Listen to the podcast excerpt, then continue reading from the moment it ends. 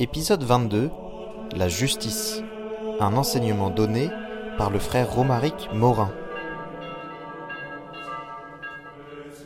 C'est une joie de vous retrouver une deuxième fois cette année. Euh, si je m'abuse, j'ai dû ouvrir le cours de morale sur, en début d'année. J'ai le privilège de clôturer également ce cours de morale en vous parlant ce soir de la vertu de justice.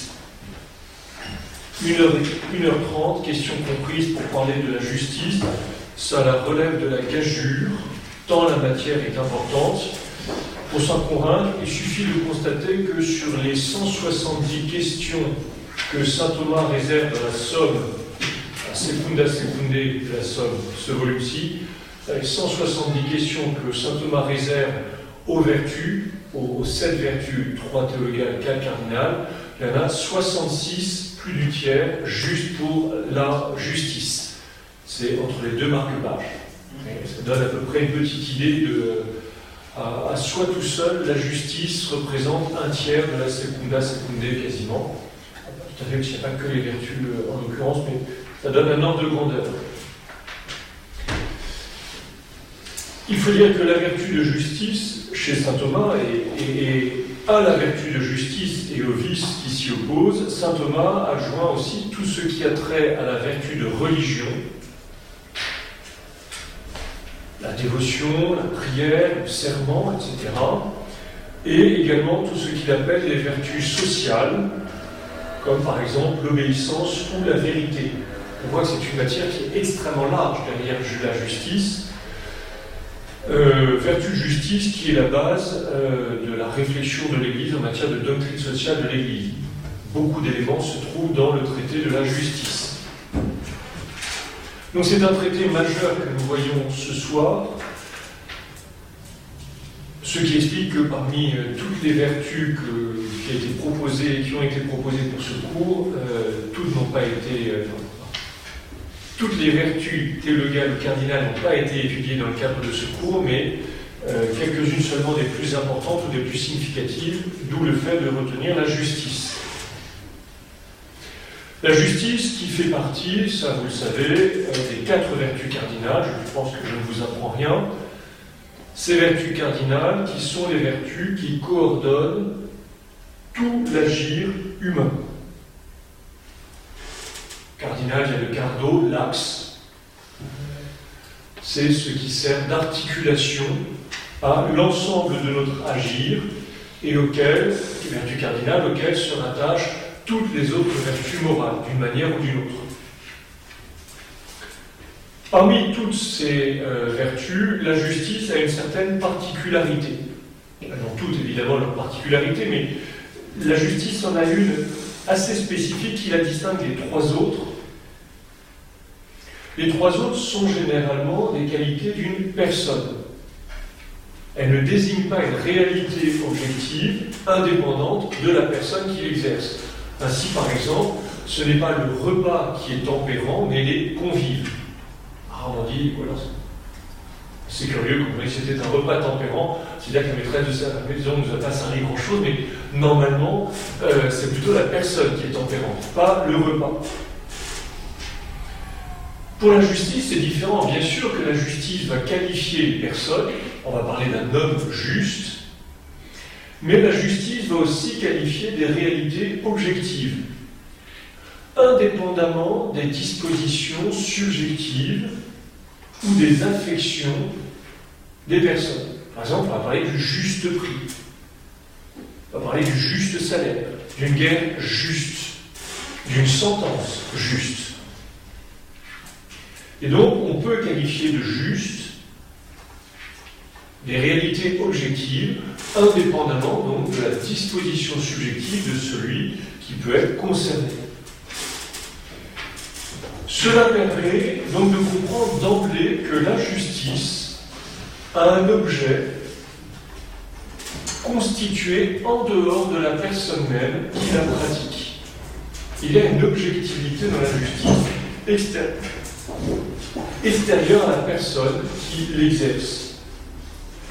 Ce n'est donc pas la personne qui détermine ce qui est juste, il lui appartient à la personne, non pas de déterminer le juste, mais de le déchiffrer, de le constater, de s'y adapter, de s'y ajuster.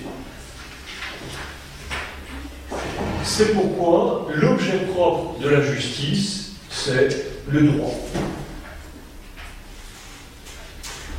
Alors, pour parcourir un peu notre vertu de justice, nous verrons au moins deux temps, trois si euh, la grâce de Dieu nous le permet.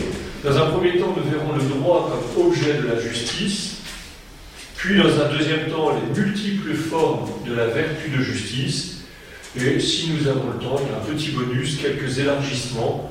Si nous ne les voyons pas, ce n'est pas catastrophique. L'essentiel tient aux deux premières parties. Si je vais trop vite, ou si ce n'est pas clair, n'hésitez pas à me reprendre.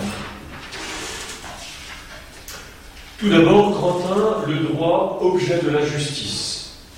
Et avec grand A, l'objectivité du droit. Alors nous sommes, nous, que nous voulions ou non, d'une certaine manière des modernes, et dans l'esprit euh, des modernes que nous sommes, le mot droit a pris un sens essentiellement subjectif. Le droit va désigner la faculté qu'une personne a de revendiquer comme sien tel ou tel bien ou objet. C'est la faculté de revendiquer quelque chose. C'est mon droit. Il n'en va pas de même chez saint Thomas, pour qui le droit désigne d'abord la chose due elle-même, en tant qu'elle appartient à quelqu'un. C'est la chose elle-même, et non pas la faculté de revendiquer la chose.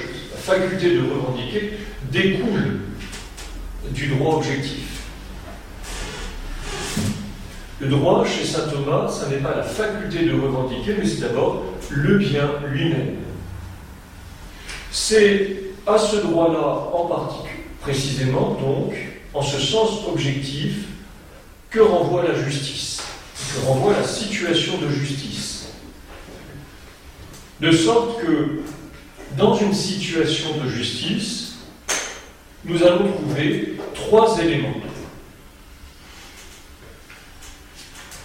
Premier élément, une pluralité de personnes. Au sens où, par rapport à celui qui est titulaire du droit, il existe nécessairement au moins un autre en face de lui. Un droit, un sujet de ce droit. Le sujet de ce droit est nécessairement vis-à-vis de quelqu'un. Parce que nous ne nous ajustons jamais à nous-mêmes, mais toujours à autrui. La justice est par nature une vertu de l'altérité, de la relation sociale. Premier élément, dans la justice, l'existence d'un tiers. Deuxième élément, dans la situation de justice, le rapport qui lie les deux ou plus, on va rester sur deux personnes pour simplifier, mais le rapport qui lie les deux personnes n'est pas n'importe quel rapport à autrui, comme un échange amical ou une invitation à déjeuner. C'est là une relation de personne à personne, on n'est pas dans une relation de justice. Parce que ici, il ne s'agit pas, il s'agit de considérer autrui précisément comme ayant droit. L'autre, c'est celui qui a un droit. A priori, dans l'invitation à, déjeuner ou dans, euh, dans l'échange amical, pas un droit, un droit d'être invité à déjeuner. De sorte que ce rapport à autrui, la relation de justice qui considère l'autre comme ayant droit, n'est pas un rapport immédiat de personne à personne, mais un rapport médiatisé par le droit.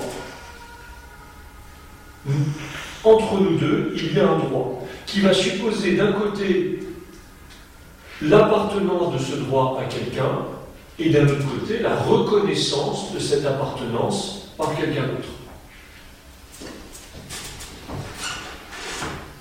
La reconnaissance de cette appartenance va impliquer euh, un certain nombre de devoirs euh, quant au respect de ce droit. L'existence d'une relation, d'une altérité, à médiatiser par euh, un droit intermédiaire, un droit qui fait la jonction.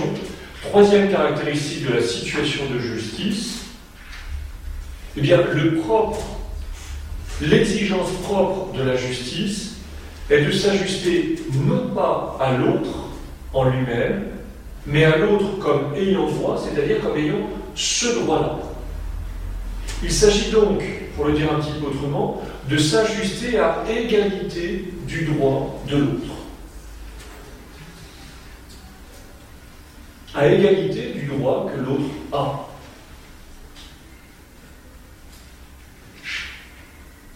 La justice, pour le dire de façon encore plus simple, exige de rendre ce qui est dû à égalité de ce qui est dû.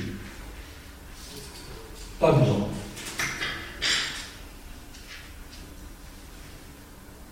Si j'ai acheté un objet pour 10 euros, la justice est d'égaliser ce que je fais à ce que je dois, donc à hauteur des 10 euros, pas moins. Je peux éventuellement donner plus, mais cela ne concernera plus la justice. Éventuellement la bonté, la libéralité, d'autres caractéristiques.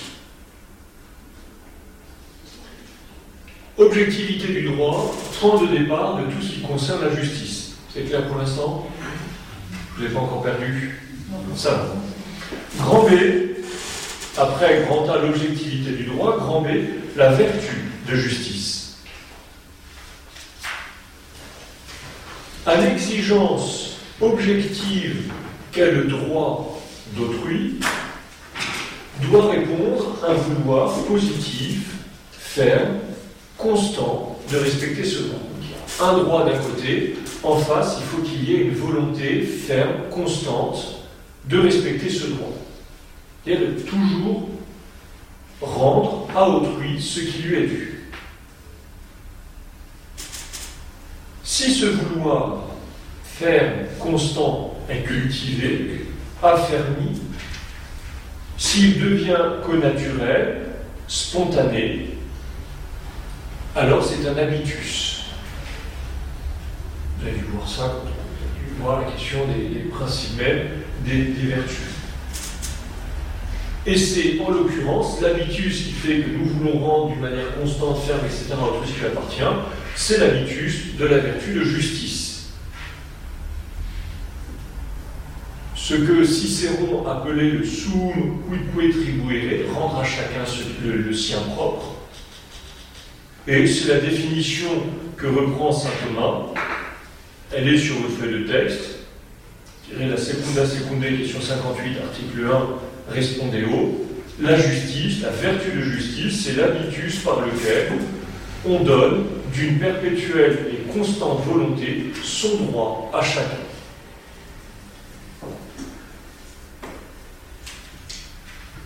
Cet habitus de justice est, celui pardon, qui répond à la dimension sociale de l'homme. Comme il y a une altérité, la vertu de justice est proprement la vertu de la vie sociale. Dans cette vie sociale, qui est la nôtre, qui nous est naturelle, nous pouvons considérer l'autre, le vis-à-vis, de plusieurs manières. Nous pouvons tout d'abord, et je l'ai vaguement évoqué tout à l'heure, le considérer comme un prochain. Le prochain, c'est celui qui va être l'objet de notre charité, du point de vue surnaturel, ou l'objet de notre, de notre amitié, du point de vue naturel. Le prochain, c'est celui qui est l'objet de la charité ou de l'amitié, l'amitié qui est la fin des vertus politiques. Et finalité des vertus politiques, c'est euh, l'amitié, parce qu'elle va se caractériser par le fait que nous voulons ensemble et que nous aimons ensemble un bien qui nous est commun. Cette amitié, bien sûr, ne supprime ni ne remplace la vertu de justice. Bien au contraire. L'amitié va supposer impliquer la justice et en retour l'imprégner d'un certain esprit qui va l'assouplir, la nuancer. Et vous le savez, le Saint Paul nous dit même que euh, la, charité est le plein accomplissement de la loi. Les deux vont de pair. L'amitié est ce qui va nous faire considérer l'autre comme une personne à proprement parler. Nous pouvons considérer l'autre comme un prochain, mais pas seulement. Nous pouvons, et je le disais tout à l'heure, le considérer aussi comme un sujet de droit. Et lorsque je le considère comme sujet de droit, ce n'est plus là l'amitié qui est en jeu, mais la justice. Et cet autre sujet de droit va se présenter à moi de deux manières très distinctes. Il peut se présenter à moi tout d'abord en communauté, c'est-à-dire à travers un groupe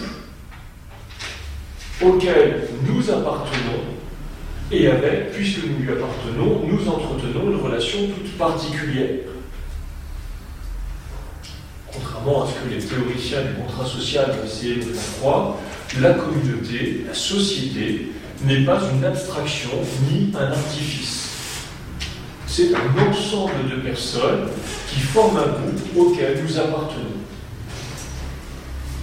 Eh bien, ce groupe, cette communauté se présente à moi comme un alter, une altérité, un vis-à-vis. Et la vertu qui va régler ma relation de moi vers la communauté est ce que saint Thomas appelle la, justice, la vertu de justice générale ou justice légale. Justice générale ou la justice légale règle les relations de l'individu, de la personne, vers la communauté. Première manière de, considérer l'ayant droit, l'ayant droit comme communauté.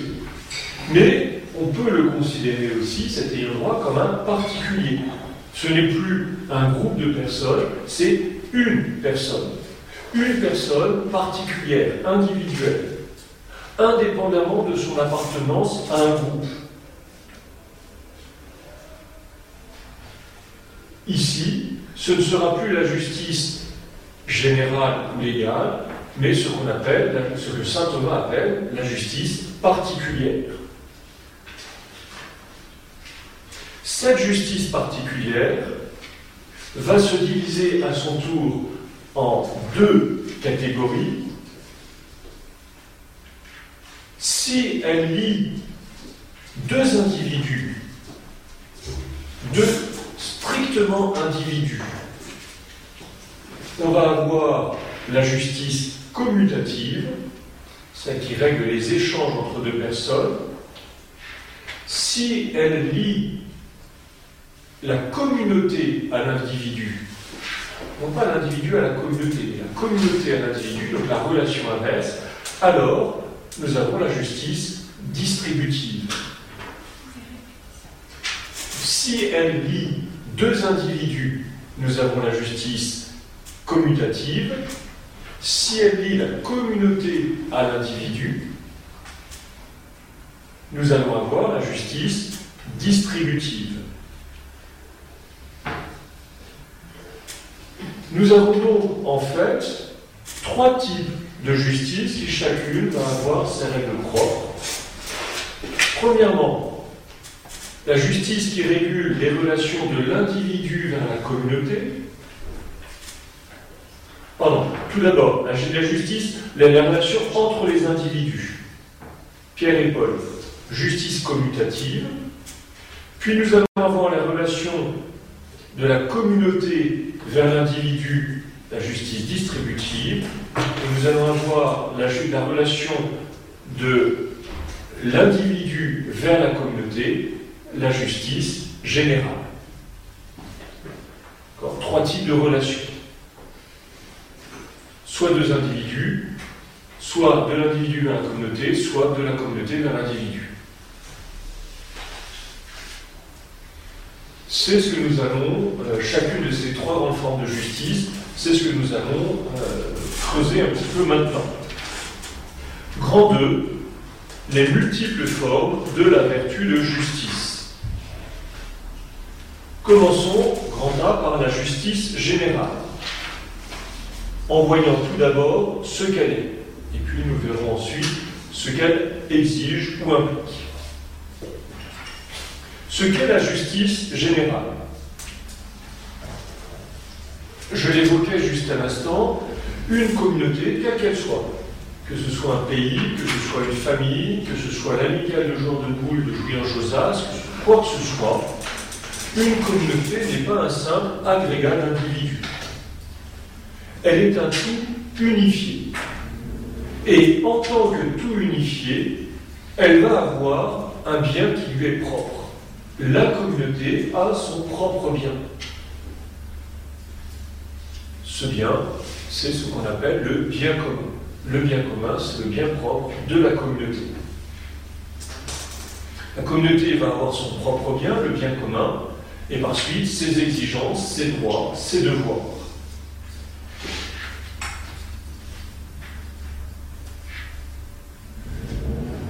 L'homme, en tant qu'il est membre de la communauté, est à la communauté comme la partie d'un tout. D'un certain point de vue, je suis à la France comme la partie d'un tout, comme ma main est la partie d'un tout plus grand qui est mon corps. Ça vaut pour la France, ça vaut pour ma communauté religieuse, ça vaut pour ma famille, ça vaut pour l'entreprise dans laquelle je, je travaille, etc. Je suis à cette communauté-là comme la partie d'un tout. Au sens précis où la partie est partie, elle est donc pour le tout. Ma main n'existe pas pour elle-même. Elle existe pour le corps. En tant que partie,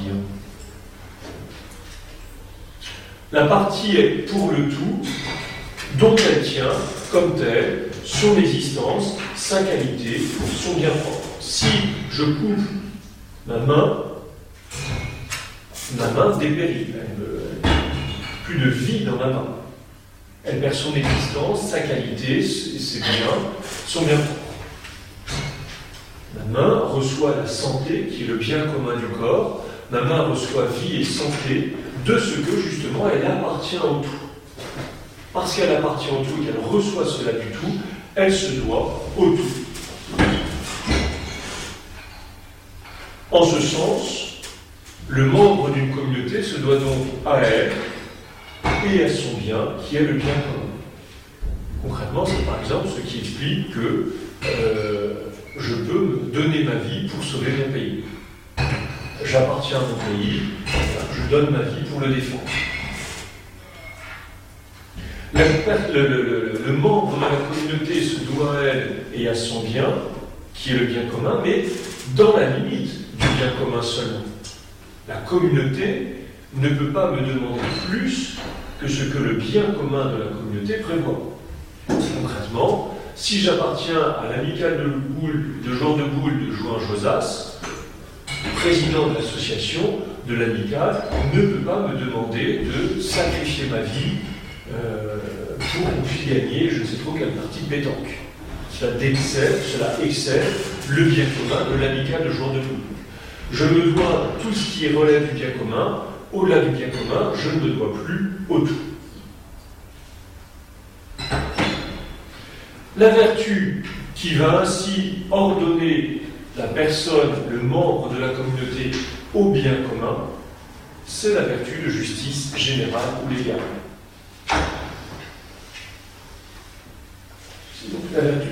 L'objet de la vertu de justice légale est de m'ordonner au bien commun. Cette vertu est, qualifiée de générale parce qu'elle englobe tout et qu'elle peut tout nous demander. Et d'un certain point de vue, elle peut même se confondre, ou elle peut donner l'impression de se confondre avec toutes les vertus. Au sens où, en effet, n'importe quelle vertu, en tant qu'elle est référée au bien commun, relève de la justice générale, qui va subordonner les actes des autres vertus à sa propre faute. La vertu générale peut, la, justice, la vertu de justice générale, pardon, peut subordonner à sa propre fin à elle, le service du bien commun, les actes de n'importe quelle autre vertu. Ce que dit saint Thomas sur la, feuille de texte, le plan, le bien de chaque vertu, de celle qui nous concerne personnellement ou de celle qui concerne nos rapports avec d'autres personnes, doit être reporté au bien commun auquel nous subordonne la justice. Alors, ça signifie donc que la justice générale me peut mouvoir toutes les autres vertus sous son commandement. Un peu obscur de théorie, concrètement, un exemple. Eh bien, en temps de guerre, c'est la vertu de justice générale qui va me commander d'être tempérant en vue du rationnel. Ce n'est pas un acte purement de tempérance, c'est un acte de vertu de justice générale, et c'est la justice générale qui va m'imposer cet acte de tempérance, ou qui peut m'imposer cet acte de force, d'aller cet acte et de courage d'aller me battre, ou ceci ou cela.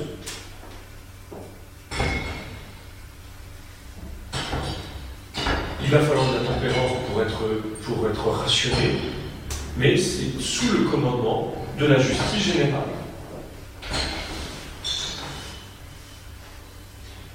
Et, par ce biais-là, la justice générale va donner à toutes les vertus, y compris à celles qui semblent personnelles, la tempérance. Quand je pose un acte de tempérance, c'est moi qui suis tempérant, et c'est moi qui grandis en tempérance. C'est ma vertu de tempérance. Et bien par ce biais-là, la justice générale va donner à toutes les vertus leur dimension sociale. Je ne suis pas simplement tempérant pour moi, mais aussi pour le bien commun. Autrement dit, là où les autres vertus travaillent à faire de nous des hommes bons, la justice ne travaille pas simplement à faire de nous des hommes bons, mais également de bons citoyens.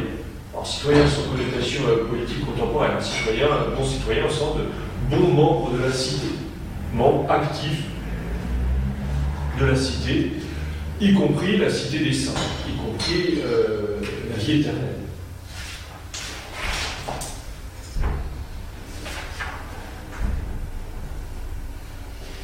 C'est clair pour la justice générale pour l'instant? Petit 2, après avoir vu petit 1 ce qu'est la vertu euh, de justice générale, voyons petit 2 ce qu'elle implique et exige. Eh bien, cette justice générale va nécessairement requérir une participation active, responsable, à la bonne marche de la communauté, c'est-à-dire au service du bien commun. Nous sommes tenus, en vertu de la justice générale, de participer au bien commun. Pareil, la justice générale, nous nous référons au bien commun. Cela va impliquer trois conséquences. Premièrement, première conséquence, la justice générale ou légale, parce qu'elle coordonne la participation de tous au bien commun, jouit de la plus grande dignité parmi les vertus morales. La vertu de juge la vertu de justice générale, qui m'ordonne au bien commun, va jouir par conséquent de la plus grande dignité parmi toutes les vertus morales. En même si, il faut reconnaître, chez saint Thomas, parfois c'est un peu pénible parce que c'est un peu l'école des femmes, les vertus. Chacune est la meilleure ou la première ou la plus importante sous un rapport, sous un, chacune à 10 sur 10. Bon, et là, d'un certain point de vue, donc la plus grande dignité, pourquoi? D'où vient cette dignité? Eh bien, elle tient à l'objet même de la justice générale, qui est le bien commun. Or, chez saint Thomas, et pas que chez saint Thomas, pour euh, l'enseignement de l'Église, le bien commun prime le bien particulier. Le bien commun est un bien supérieur au bien particulier. Donc la vertu qui porte sur le bien commun est une vertu plus importante que les vertus qui portent sur des biens particuliers. Si l'objet est supérieur, la vertu est supérieure. Si vous voulez poser la question, c'est Kunda question 58, article 12.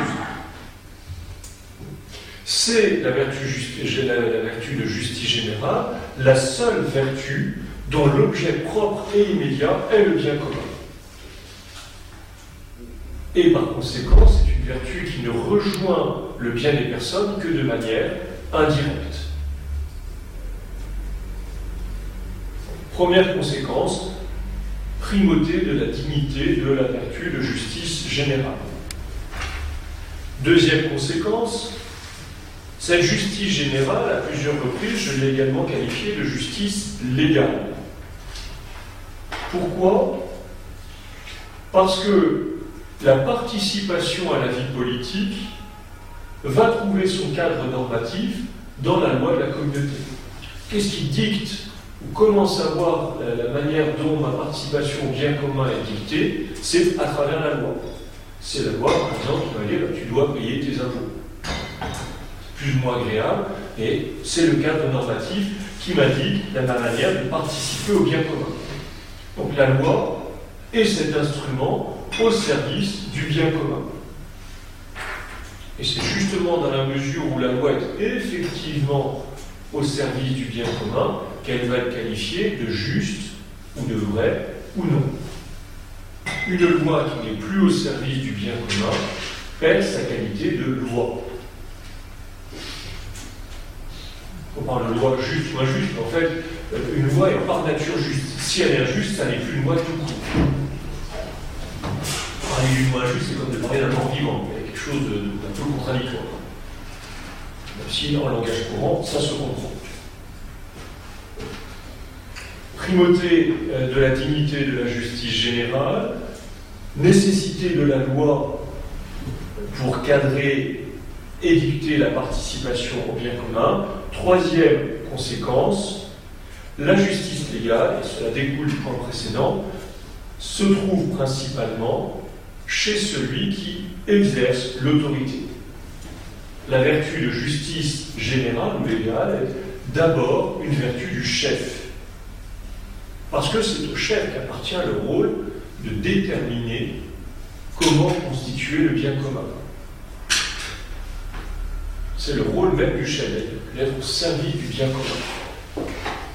C'est au chef de dire comment chacun y participe, comment chacun concourt au bien commun. Et donc c'est à lui qu'appartient de formuler les lois qui euh, édicteront à chacun comment y participer. Bien sûr, même si la justice générale est d'abord une vertu du chef, de l'autorité, elle se retrouve également, mais d'une manière seconde, participée chez chacun des membres de la communauté. Puisqu'il nous appartient à chacun ensuite de faire nôtre la décision.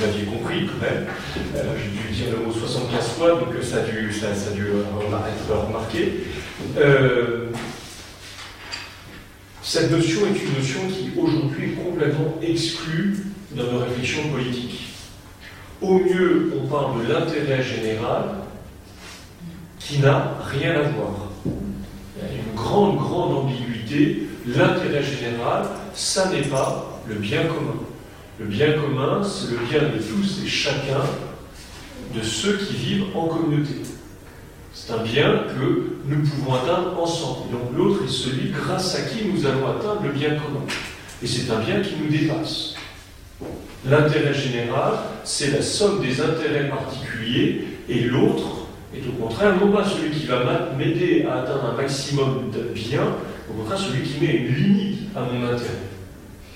On est dans un univers totalement différent. Attention à ne pas confondre ces deux notions. Grand B, la justice particulière. La justice générale est essentielle, indispensable, mais elle ne suffit pas à qualifier l'homme juste. Une chose est de s'ajuster aux droits de la communauté, autre chose est de s'ajuster aux droits d'un particulier. En plus donc de la vertu de justice générale, il faut une justice propre à la relation envers un particulier, qui va donc être la justice particulière. Nous avons vu tout à l'heure que cette justice particulière se distingue en deux catégories, justice commutative et justice distributive. Nous allons les voir l'une et l'autre. Petit 1, la justice commutative. Petit a, l'honnêteté comme attitude fondamentale.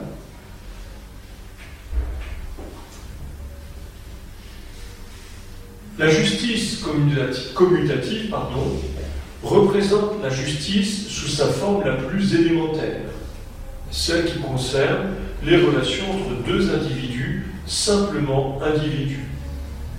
Et c'est celle qui commence avec la distinction dès le plus jeune âge entre le tien et le mien. Vous le savez, vous l'avez sûrement constaté que justement cette idée de justice est une des premières choses qu'un enfant perçoit.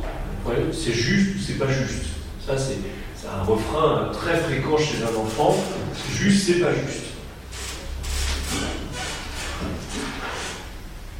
Et, c'est un sens qui, qui, existe par conséquent profondément chez nous et, et que nous, vivons très difficilement lorsqu'il est blessé. Quelque chose d'injuste, souvent quelque chose qui va nous, tendre profondément, beaucoup plus qu'un manquement à la force, à la tempérance ou à la prudence. La justice, elle est tout de suite quelque chose de souvent beaucoup plus viscéral. Élémentaire, la justice commutative est également fondamentale parce que c'est elle qui va en définitive servir de point de référence à toute autre justice. Que nous faisons une idée de la justice, quelle qu'elle soit, à partir de la justice commutative. C'est de l'expérience de la justice commutative que nous comprenons ce qu'est la justice. Avec la justice commutative commence, sans racine, l'attitude fondamentale, irremplaçable dans ce domaine des relations avec autrui, en qui, en tout ce qui est justice, pardon, à savoir l'honnêteté. C'est avec la justice commutative que vraiment émerge l'honnêteté. L'honnêteté n'est pas aussi naturelle qu'il pourrait sembler, mais est une disposition qui s'apprend, se cultive se confirme. Et notamment parce qu'elle est particulièrement exigeante. En effet, elle nous demande de respecter autrui en toutes circonstances et de le respecter en lui-même comme en ses biens.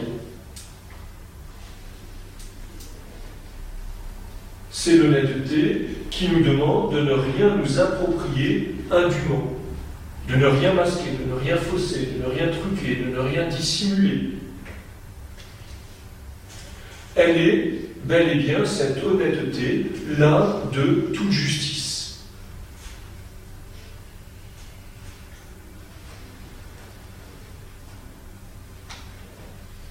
Partant de euh, cette disposition de fond qui est l'honnêteté, voyons maintenant comment elle va s'exprimer à travers la justice commutative. Petit b, quels vont être les éléments essentiels de la justice commutative Ça relève du bon sens, hein, ce que je vais dire La matière. Ce sur quoi porte la justice commutative, eh bien, ce sont tous les biens, matériels ou immatériels. Matériel, c'est facile à conceptualiser, une voiture, une maison, un livre, un téléphone, etc. Ou immatériel. Alors derrière immatériel, ce n'est pas euh, les actifs en banque, hein, ce n'est pas les c'est pas dans ce sens-là. Immatériel, c'est l'honneur, la réputation, le secret, etc. Ce sont tous les biens, matériels ou immatériels, qui, appartenant à une personne, peuvent faire l'objet d'un échange, que celui-ci soit volontaire ou non. Volontaire, une vente, un prêt, une location, involontaire, le vol, la dégradation. La matière de la justice commutative, tous les biens, matériels ou immatériels, appartenant à une personne, peuvent faire l'objet d'un échange. Quelle est son opération? L'acte. Son opération, c'est l'échange. La justice commutative porte sur l'échange. Que cet échange, encore une fois, soit volontaire ou non. Plus précisément, dans le cadre de la justice commutative, l'acte propre, précisément par rapport à l'échange, c'est ce qu'on va appeler la restitution. La restitution, c'est-à-dire l'acte par lequel nous rétablissons quelqu'un en possession de ce qui lui est dû. L'opération propre, c'est l'échange, et plus précisément dans cet échange, la restitution, le fait que je, rétablis une personne ou j'établis une personne dans la possession de ce qui lui est dû. Cette obligation de restituer provient alors soit de la détention d'un bien d'autrui, c'est-à-dire je possède quelque chose qui appartient à autrui, il me l'a prêté, il me l'a vendu, je lui envoie le prix, etc.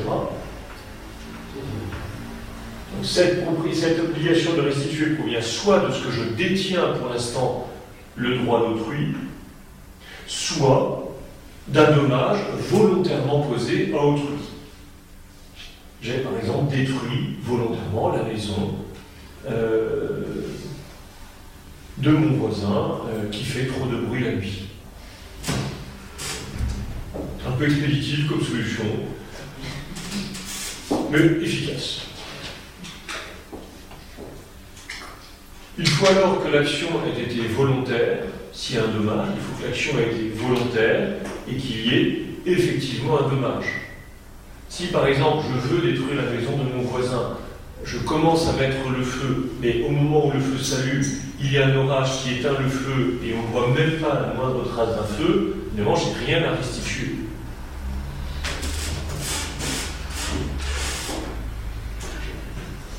La matière, tous les biens, matériel et matériel, etc., son opération d'échange et plus précisément la restitution, la mesure de la justice commutative, comment déterminer ce qui est dû, sur le principe de l'égalité. L apostrophe. Pas la légalité, mais L apostrophe égalité. Égalité sous sa forme la plus élémentaire, la plus facile à établir, l'égalité arithmétique, de chose à, chose. J'ai acheté pour 100, eh ben je dois donner 100. C'est pas compliqué. 100, 100. Normalement, ça se repère.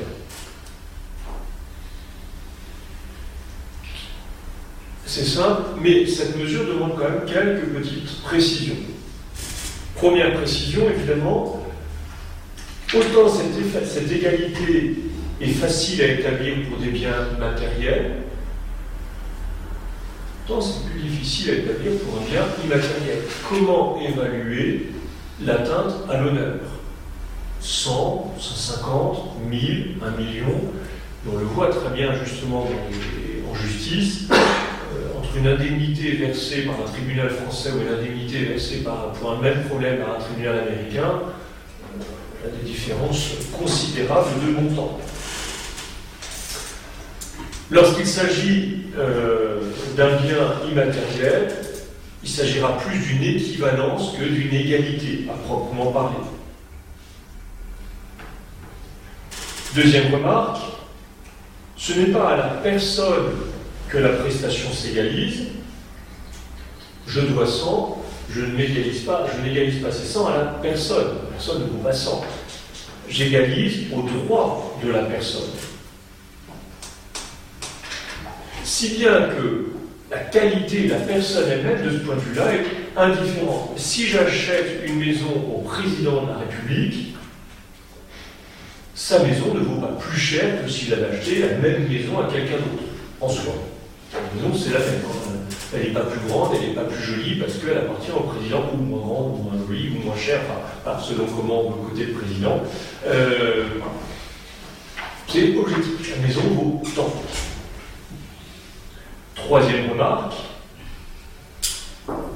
Vous vous souvenez sûrement que la mesure d'une vertu, c'est le milieu juste. La vertu, c'est le milieu juste entre deux excès, entre deux vices pas le milieu entre le bien et le. C'est pas le milieu entre le bien et le mieux, c'est le milieu entre deux excès. Entre deux, deux, excès, un excès et un défaut. Et pour la justice, ce milieu juste est donc fixé sur des données objectives. La loi est que la prestation s'ajuste à l'égalité de ce qui est dû. Tant que cette égalité n'est pas atteinte, il reste à donner. Je dois 100, j'ai donné 80, il me restera 20 à donner. Et la justice ne sera satisfaite que à égalité. Ici que se situe le milieu juste. Et la justice ne prescrit pas d'aller au-delà. Voilà pour la justice commutative qui règle tous nos échanges ordinaires, c'est quand même beaucoup de bon sens, et puis c'est des choses finalement avec lesquelles nous sommes familiers. Après la justice commutative, petit 2, la justice distributive. La justice commutative, c'est un peu la balance Oui, oui, oui, c'est exactement ça.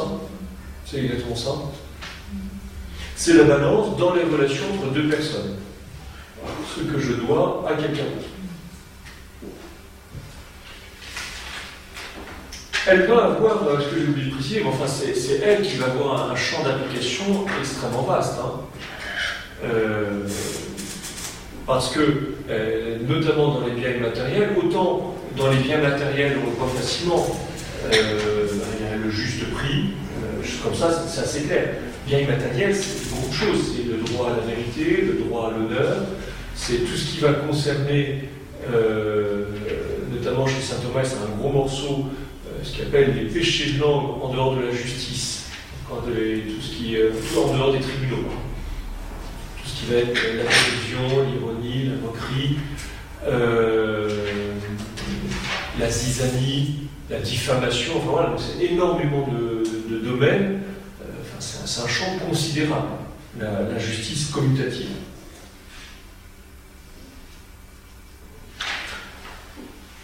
Petit 2, la justice distributive. avec elle la situation est différente. Nous sommes certes dans une relation vis-à-vis d'un individu, sorte que la justice commutative continue de s'appliquer, mais il s'agit d'individus qui appartiennent à une communauté. Et donc la question avec la justice distributive n'est pas simplement la question du mien et du tien, mais aussi, du bien commun. De ce bien qui nous est commun à tous les deux et à tous les autres membres de la communauté. De sorte que ce bien commun, tant qu'il n'est pas distribué, appartient potentiellement à tout le monde. Chacun a des droits sur ce bien, mais ne peut se l'approprier tant qu'il n'a pas été distribué. Toute la question est, selon quel principe distribuer le bien commun? Quel principe pour que ce soit équitable? Nous avons justice légale, payer nos impôts, justice distributive. Comment euh, ces impôts vont-ils être distribués? À quoi vont-ils servir à présent? Comment répartir cela d'une manière juste? C'est la justice distributive, celle qui distribue.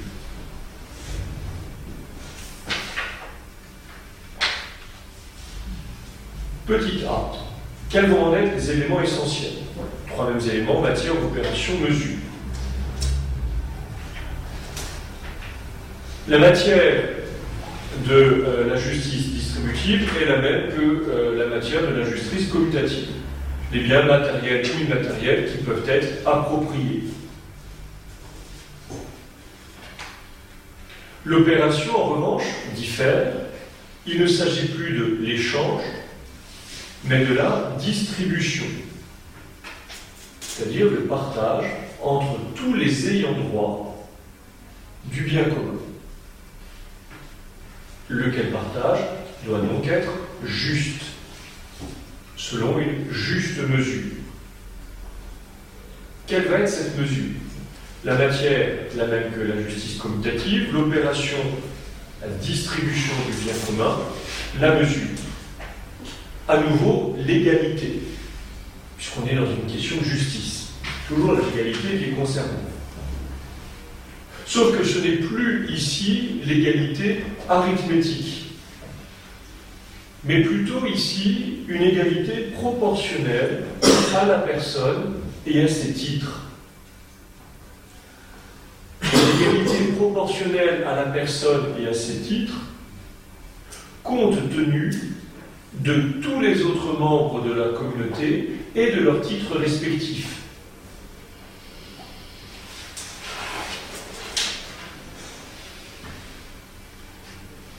Eh bien, pour redistribuer les pots, on va tenir compte de si je, savoir si je suis jeune ou vieux, si je suis euh, chômeur ou actif, si j'ai si, euh, si une famille ou non.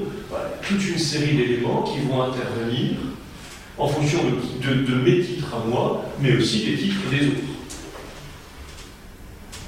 Alors bien sûr, il est des biens, des droits qui doivent être donnés à tous, reconnus à tous, d'une manière strictement égale, notamment pour les droits les plus fondamentaux. Droit à la vie, droit au respect de la dignité de la personne humaine, etc. Ça, évidemment, il n'y a pas du plus ou du moins là-dedans. Tout membre de la société, quel que soit son état, son statut, sa situation, etc., jouit d'un droit strictement égal à tous les autres membres de la société dans ces domaines-là. Mais on voit bien qu'on ne peut pas appliquer cet égalitarisme partout, cette égalité partout. Il est des droits qui, eux, vont supposer du plus ou du moins dans la distribution. C'est la grande problématique du juste salaire. Il est compréhensible, sur le principe, que le PDG d'une entreprise touche un salaire différent de euh, l'ouvrier. Ça ne justifie pas nécessairement des écarts euh, considérables, ça c'est autre chose. Qu'il y ait une différence, ça peut se comprendre. Pourquoi Parce que leur rôle dans l'entreprise n'est pas le même. Le critère alors de la juste répartition du bien commun va être double. Il s'agit de donner à chacun, d'une part, selon ses besoins, et en même temps selon ses mérites. Distribution se fait selon les besoins et les mérites. Les mérites sont appréciés en fonction de la contribution de la personne au bien commun. Plus une personne a contribué au bien commun, plus elle a de mérite et donc plus ça légitime une redistribution en sa faveur. Il y a aussi les besoins. C'est cette question du besoin qui, euh, permet de comprendre, entre autres, d'autres paramètres, et qui permet entre autres de comprendre la parabole des ouvriers de la dernière heure. Pourquoi est-ce que les derniers ouvriers la dernière heure touchent le même salaire que les premiers, qui est donc le salaire journalier, celui dont on a besoin pour vivre Certes, ils n'ont pas les mêmes mérites que les autres, mais ils ont les mêmes besoins. Leurs besoins font qu'il est légitime qu'ils reçoivent ce salaire. Cette question du juste salaire, alors euh, généralement assez sensible pour tout le monde, euh, il est un domaine avons tous pu l'expérimenter, nous tous la constater et qui est compliqué, c'est la notation des élèves. Nous ayons été soit du côté de l'enseignant, soit du côté de l'élève. Entre l'élève très brillant qui n'a rien fichu mais qui a rendu une excellente copie, ou l'élève euh, qui est vraiment pas doué mais qui a travaillé tout ce qu'il a pu, qui a fait tous ses efforts et qui a rendu une copie médiocre, comment faire pour noter d'une manière juste? Si on note que la qualité de la copie, euh, embarrassant. Si on note que à l'effort qui a été fourni, c'est aussi embarrassant parce qu'on va quand même avoir une copie médiocre qui va avoir 4 points de plus que la copie, euh, que la copie excellente. Vous voyez, c'est pas si évident d'articuler euh, tous ces paramètres-là ensemble.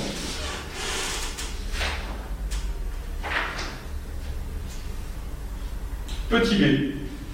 Alors, euh, donc, euh, voilà, c'est selon les besoins et les mérites, non pas évidemment donc selon des critères de hasard de la naissance, des accidents de la vie, la sympathie ou l'antipathie qu'on a pour quelqu'un.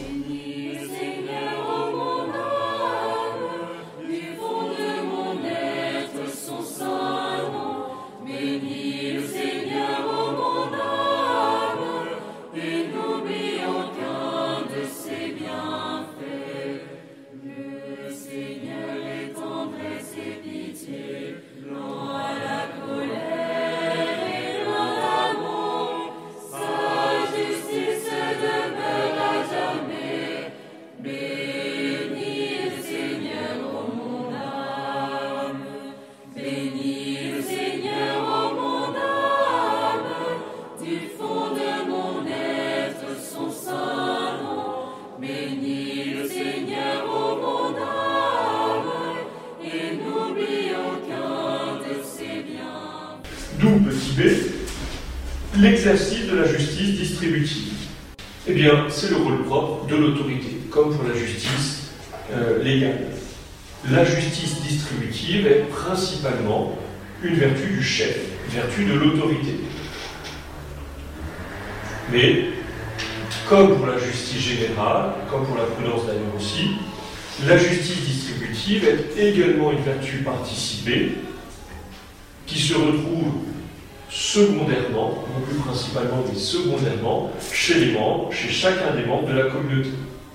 Nous exerçons, nous, la justice distributive comme membres, comme celui qui est de la communauté, et tout simplement en consentant à ce qui est donné, sans récriminer, sauf injustice manifeste. Il s'agit pour nous d'accepter pour nous ce qui est donné, de nous en satisfaire sans comparer avec autrui. Ce qu'on apprend normalement aux enfants quand ils regardent dans l'assiette du voisin. C'est finalement des trucs tout bêtes qu'on leur apprend. Ensuite, on donne euh, eh bien, à tous exactement la part du, euh, fils, euh, du plus vieux du fils de 15 ans dans la famille, donc il se fait une grosse pâté de, plate, de, c'est sûr que sa petite sœur qui a 6 ans va avoir du mal à finir. Et une fois qu'on a fait cet exercice-là, la fois suivante, on donne l'inverse, on donne à tous la part de la petite fille. Et là, donc, ils comprennent que effectivement, c'est normal et on arrête de regarder l'assiette du voisin. Donc, l'Iran, un, un moteur chartreux euh, du XXe siècle, disait La tristesse, c'est le regard sur soi, la joie, c'est le regard sur Dieu. Bien, nous pourrions paraphraser en disant La tristesse, c'est le regard sur mon bien à moi comparé à celui des autres. La joie, c'est le regard sur le bien commun. Elle, un petit peu à prendre du recul. C'est très vrai, c'est très beau, tout d'accord. Dans les faits, c'est autre chose. Dans la mise en œuvre. La justice distributive, ses éléments essentiels. L'exercice de la justice distributive, petit c, le péché contre la justice distributive. Le péché par excellence contre la justice distributive, c'est ce qu'on a appelé l'acception de personne. Le fait de faire acception de la personne. Alors bien sûr, d'un certain point de vue, il faut faire acception de personne, tenir compte des besoins et des mérites. En fait, ici, on ne tient pas compte de la personne, on tient compte de certains titres, de certains droits, c'est-à-dire d'une cause véritable qui justifie chez cette personne qu'elle puisse obtenir plus. Le fait d'être malade, par exemple, justifie que j'ai un droit à une plus grande quantité de nourriture alors que nous sommes en période de rationnement. Un titre particulier dont il est légitime de tenir compte. Quand je parle ici d'acception de personnes comme péché, ce n'est pas en ce sens-là, mais c'est plutôt l'acception de personnes qui consiste à privilégier ou à défavoriser une personne pour des critères purement subjectifs, sans rapport avec le bien commun, tel que notamment le fait que j'apprécie ou non cette personne. Critère de la distribution va être celui de la sympathie ou de l'antipathie que j'ai pour une personne tel élève me plaît plus, alors je lui mets 18. Cet élève ne me plaît pas, je lui mets 4. Non. Là aussi, ce péché, d'abord, le fait peut être d'abord, se retrouve d'abord chez l'autorité. C'est l'autorité qui exerce en plénitude la justice distributive, c'est elle peut en être coupable. Mais tout le monde peut y participer soit en recevant mal la distribution, en soupçonnant l'injustice, ou en recourant à toutes sortes de pressions, cadeaux, menaces, pour obtenir un avantage injustifié. De ce point de vue, ou à ce titre, la corruption de fonctionnaires pose quelque chose qui n'existe pas, théoriquement, euh, pure qu'à l'école, attente à la justice distributive, mais aussi à la justice légale, puisque le fonctionnaire, lui, va avoir un rôle particulier dans la justice légale. Là, en c'est un combo gagnant. C'est clair? Toutes ces considérations? Avez-vous encore un peu de courage et de force pour aborder, euh, essayer d'être un peu rapide, des élargissements euh, conclusifs? La grande, c'est la prise en compte ben, c'est la prise en compte de critères subjectifs quant à la personne. Voilà. Il me plaît plus, il est plus gentil, il est blanc, il est noir, il est petit, il est grand, il, est gros, il est maigre, euh, il a de beaux yeux, il a de beaux yeux, enfin voilà. Il a une jolie voix, il a une jolie voix, enfin voilà, c'est des critères. Euh, selon les situations, certains de ces critères peuvent, rentrer en ligne de compte, hein, mais, mais, voilà, c'est compte de, de, critères qui ne sont pas liés au bien commun ni aux, droits, ni aux besoins, ni aux mérites de la personne. Quelques élargissements. Euh, élargissement quant au plus et au moins que la justice. La justice consiste à rendre à égalité de ce qui est dû. Or, il est des cas où en fait les éléments de la justice vont se retrouver, mais imparfaitement. Notamment parce que le droit de l'autre sera tellement fort qu'il ne pourra jamais être égalisé. Ce que je dois est tellement élevé que je ne pourrai jamais rendre à hauteur de ce que je dois. Tel est le cas lorsque je suis confronté à plus grand que moi. Il va y avoir une inégalité de conditions qui est telle que je ne pourrai jamais égaliser. Et pourquoi est-ce que je ne pourrai jamais égaliser? Pourquoi est-ce qu'il y aura toujours cette inégalité? Parce qu'en en fait, l'autre, je reçois de l'autre quelque chose de ce que je suis. Je tiens mon être sous un certain rapport de l'autre. Et comme je tiens mon être de l'autre, là, il y a une dépendance telle que je ne pourrai jamais l'égaliser. Ça concerne tout d'abord Dieu. Ma dette vis-à-vis de Dieu est telle que je ne pourrai jamais l'égaliser. Il n'y a aucun moment je pourrais dire c'est bon, j'ai remboursé ma dette à Dieu, maintenant je peux vivre ma petite vie. Nous serons toujours débiteurs par rapport à Dieu. Parce que nous, nous tenons tout de lui. Vous savez que ça c'est quand même un truc qui est assez extraordinaire. Nous, dans notre vie, Dieu, il y a nous, c'est déjà bien, on est conscient quand même que Dieu est au-dessus, hein. c'est déjà un gros problème. Mais on a assez facilement à dire, ben, il y a moi, qui suis même super sympa, je vais à la messe, je prie, je fais des efforts, etc. Donc je donne tout ça à Dieu. C'est quand même généreux là-bas. Et donc il est normal que Dieu, de temps en temps, m'écoute et m'exauce. Fondamentalement, il y a un peu de ça chez nous. En fait, on a tout inversé quand même. On perd de vue au point de départ, il y a Dieu, Dieu pardon, qui m'a absolument tout donné. Et il est quand même normal que moi je le rende un petit peu de temps en temps. Ce que je lui rends n'arrivera jamais à la hauteur de ce que je lui rends.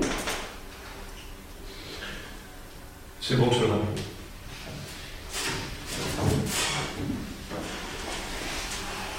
Cela vaut par rapport à Dieu, cela vaut aussi par rapport à nos parents, nous tenons notre vie de nos parents, aussi défaillants qu'ils aient pu être, aussi blessants qu'ils aient pu être parfois. Il y a vis-à-vis d'eux une dette que nous ne pouvons jamais éteindre. Et puis, troisième catégorie, vis-à-vis de l'autorité. L'autorité est celui qui, dans la communauté, me permet de trouver ma place dans la communauté. Je lui dois un peu ma, place sociale. De lui, je tiens mon être social, en quelque sorte. Bien, il y a là quelque chose que je ne pourrai jamais égaliser. Vis-à-vis de Dieu, ça va être la dévotion. Vis-à-vis des parents, c'est la piété filiale. Et vis-à-vis de l'autorité, c'est le respect. Ces trois vertus forment ce qu'on appelle les vertus de la vénération. Dieu, religion. Pardon, j'ai dit dévotion, c'est religion, pardon religion, parents, piété filiale, autorité, respect. Et vis-à-vis des trois, communément, obéissance.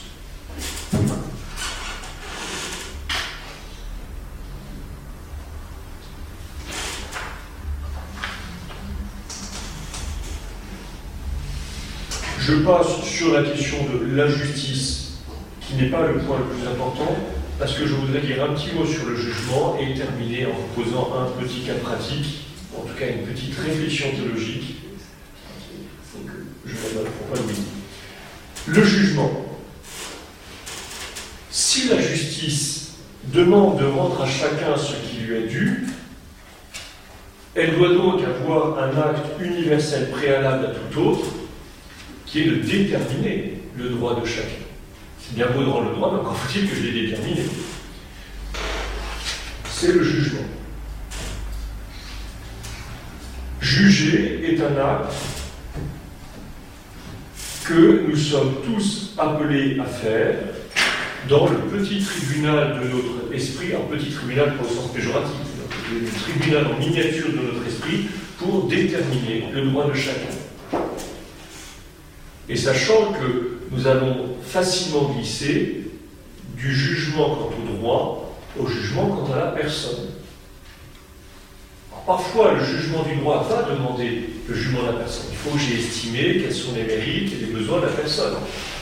Et parfois, euh, le jugement de la personne va aller un petit peu au-delà quand même. Souvent, pas très au-delà, mais peut arriver. Ce jugement est inévitable, le jugement de la personne est malheureusement souvent inévitable, parfois même nécessaire. J'envisage de confier une mission à quelqu'un, il faut bien que je me fasse une idée de savoir si cette personne est à la hauteur de cette mission. si par exemple on me fait la proposition d'être danseur étoile de Bolshoi, un gros problème de jugement, parce que vu ma souplesse, ça risque d'être assez pitoyable. Il y a un petit jugement à porter, et si on dit non, le frère n'a aucune souplesse, je ne pourrais pas le contester. Et ce n'est pas un jugement injuste. Il faut alors s'assurer de la bonté du jugement, c'est-à-dire, un, qu'il n'usurpe pas le jugement de Dieu, ne pas connaître le fort interne de la personne, et juger droitement. Ce qui va impliquer en fait deux vertus, et la prudence et la justice.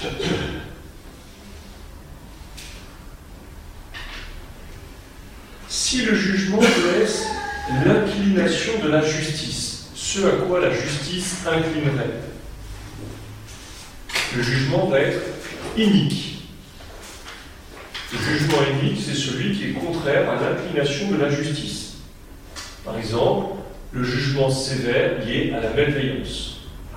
Un juge à qui euh, telle personne ne revient pas et qui le condamne à une peine maximale qui n'est pas celle que la personne mérite jugement inique.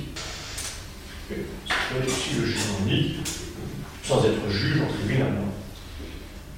Ce jugement est corrompu parce que il faut que je reprenne, dites-moi. Euh, C'est le jugement sévère par malveillance. Ah par malveillance. Il y a une source affective mauvaise qui me fait pas aimer cette personne. Jugement inique. Si le jugement, en revanche, est insuffisamment fondé sur les faits, il n'est plus inique, il est téméraire. C'est pas exclusif, hein, il peut être inique et téméraire. Mais téméraire, c'est le jugement qui n'est pas suffisamment étayé par les faits. L'affirmation dépasse ce que permettent les motifs. C'est le principe même du soupçon. Normalement, le principe, c'est que les indices doivent toujours être interprétés en bien. Et en cas de doute, sérieux et motivé, il faut s'abstenir autant que faire se peut de tout jugement tant que je n'ai pas une information complémentaire. Si le jugement va contre la justice, il est timide. S'il ne s'appuie pas sur suffisamment de faits, il est téméraire. Si enfin le jugement n'est pas garanti par une norme objective, il est arbitraire ou usurpé.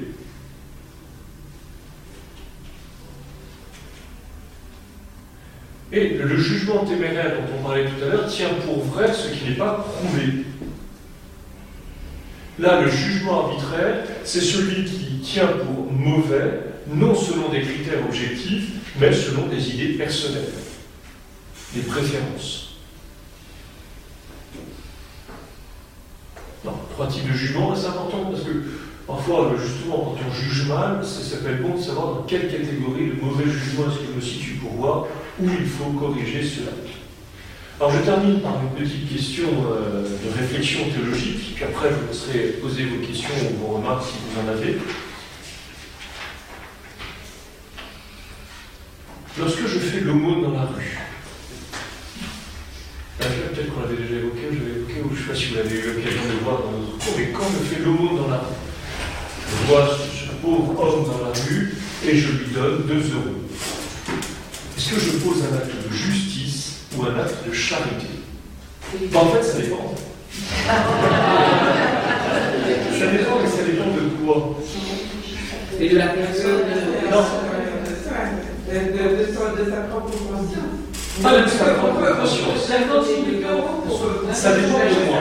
Ça dépend de moi. Mais en fonction de quoi chez moi est-ce que je vais passer de la justice à la charité ou de la charité à la justice? Non. L'intention Non. Non. Tant que je donne de mon superflu, je pose un acte simplement de justice. Je ne pose un acte de charité qu'à partir du moment où je donne de mon nécessaire. Pourquoi? Parce que tant que je donne de mon superflu, en fait, je donne ce qui en droit revient à l'autre. Je lui rends ce qui lui est dû. Ce qui signifie d'ailleurs que si je ne lui donne pas, en réalité, c'est moi qui commets l'injustice. D'accord? Alors ça ne veut pas dire que euh, le fait de donner 2 euros la rue, ça n'est que de la justice. Donc c'est pas dire non. La justice, c'est déjà beaucoup, et c'est déjà bien d'être juste. Mais je poserai véritablement un acte de charité, au sens fort du terme charité théologale, qu'à partir du moment où je me prive réellement pour donner. Ah oui, ça, ça, fait un peu froid dans le dos. Hein. Et, notamment parce que ça, c'est un, un, enseignement très classique dans l'Église, qui veut dire que les biens, les biens de la création ont été donnés par Dieu à l'ensemble de l'humanité pour subvenir à ce besoin fondamentaux. Ça, c'est un droit naturel, qu'on appelle la destination universelle des biens, qui n'empêche pas l'appropriation, mais cette appropriation privée est un droit dérivé second, qui ne peut pas faire obstacle à la destination universelle des biens. Quand je m'approprie un bien, c'est légitime. Et si mon appropriation empêche un pauvre d'y accéder, celui qui est injuste, c'est moi. De sorte que ce pauvre-là qui vient se servir chez moi ne commet pas un vol. Et les pères de l'Église disent, celui qui commet un vol, c'est toi au contraire qui retiens abusivement ce bien qui en réalité appartient à ce pauvre. Dans, les deux cas, est-ce qu'il y a une dimension surnaturelle? Dans les deux cas Quand c'est un acte de justice ou quand c'est un acte Alors, de, ah ben, La charité, c'est nécessairement surnaturel, puisque la charité est théologale, donc elle est nécessairement surnaturelle. Euh, la justice, comme toute vertu, n'est proprement vertu que si elle-même est animée euh, par la charité. Qu'est-ce qui donne vie à une vertu? Qu'est-ce qui lui donne sa valeur, sa signification, etc. C'est qu'elle est mue, animée par la charité. Donc, de ce point de vue-là, il y a quelque chose de surnaturel aussi. C'est ce qui fait que, quand bien même ça n'est qu'un acte de justice, elle a quand même toute une valeur, parce qu'elle est portée par la charité. Autre serait le cas si je pose cet acte de justice, non pas par un motif de charité, mais pour un autre motif. Par exemple, euh, comme dans les liaisons dangereuses, je fais l'aumône à un pauvre, tel le vicomte de Valmont, pour séduire la présidente de Tourelle, qui est une femme mariée, ce qui n'est pas.